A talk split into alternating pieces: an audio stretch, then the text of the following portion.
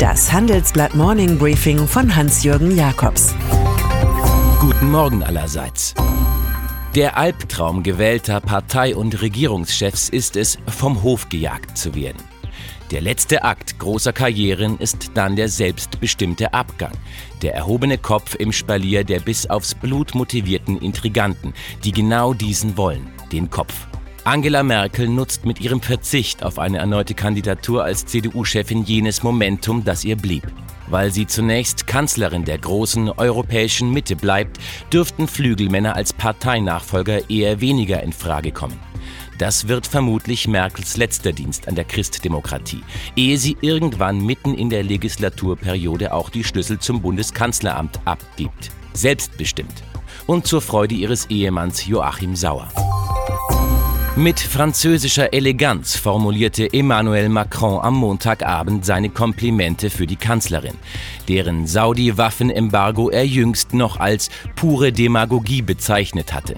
Nun nennt der Präsident Merkels Move äußerst würdevoll und äußerst respektabel. Sie regiere Deutschland mit viel Mut und habe niemals vergessen, was Europas Werte sind. Er hätte auch mit Michel de Montaigne formulieren können. Auch auf dem höchsten Thron der Welt sitzen wir nur mit unserem eigenen Hintern.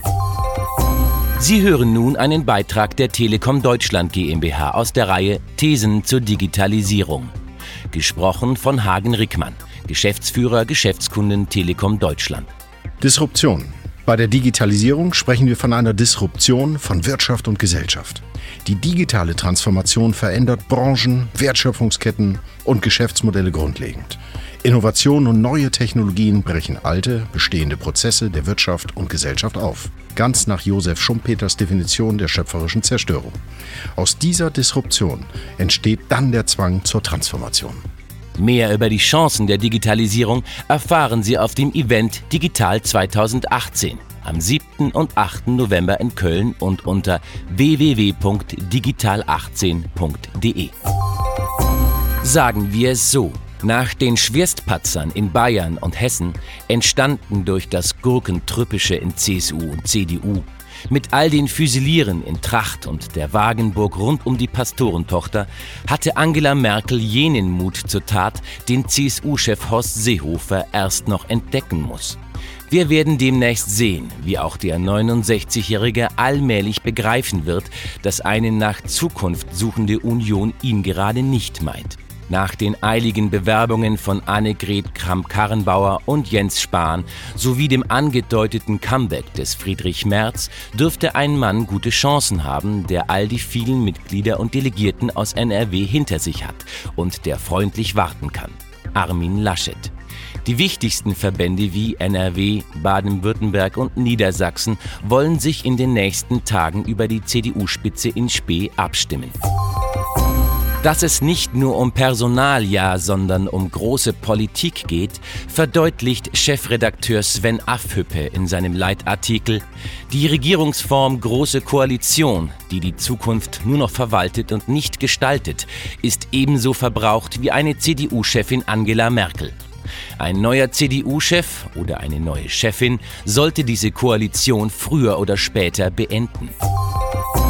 Eine Gewinnwarnung des DAX-Hauses Fresenius Medical Care hatte vor zwei Wochen das vegetative Nervensystem der Aktionäre arg strapaziert. Nun gibt CEO Rice Powell im großen Handelsblatt-Interview mit meiner Kollegin Maike Telgeder Signale einer wohligen, heute sagt man auch gerne cremigen, Entspannung. Wir wachsen weiter, nur eben langsamer als ursprünglich erwartet, sagt Powell. Man werde auch 2018 wieder mehr Geld verdienen und damit stünde auch der 22. Dividendenerhöhung in Folge nichts im Wege. Jede Revolution hat ihre Helden. Und die schnellen digitalen Veränderungen produzieren sogar besonders viele davon. Am 8. November holen Handelsblatt und McKinsey aktuelle Leitfiguren der Szene auf die große Bühne der Arena Berlin. The Spark, der deutsche Digitalpreis, prämiert junge Unternehmen, deren Ideen die Industrie grundlegend verändern können. In diesem Jahr steht hier die Robotik im Mittelpunkt. Zehn Freikarten konnte ich beiseite legen. Melden Sie sich bitte bei jacobs at morningbriefing.de. Und dann ist da noch Paolo Guedes, 69, Ökonom und Investmentbanker in Brasilien, der die fehlenden Wirtschaftskenntnisse des neuen Präsidenten Jair Bolsonaro mehr als ausgleicht. In seinen Zeitungskolumnen hatte der neoliberale Millionär, der an der University of Chicago ausgebildet wurde, früh für Bolsonaro, legitimer Erbe der Rechten, geworben. Dafür gibt es nun mit einem Superministerium für Finanzen, Wirtschaft und Industrie wohl einen sehr generösen Frühbucherbonus. Ich wünsche Ihnen einen entspannten Frühnovember. Es grüßt Sie herzlich Hans-Jürgen Jakobs.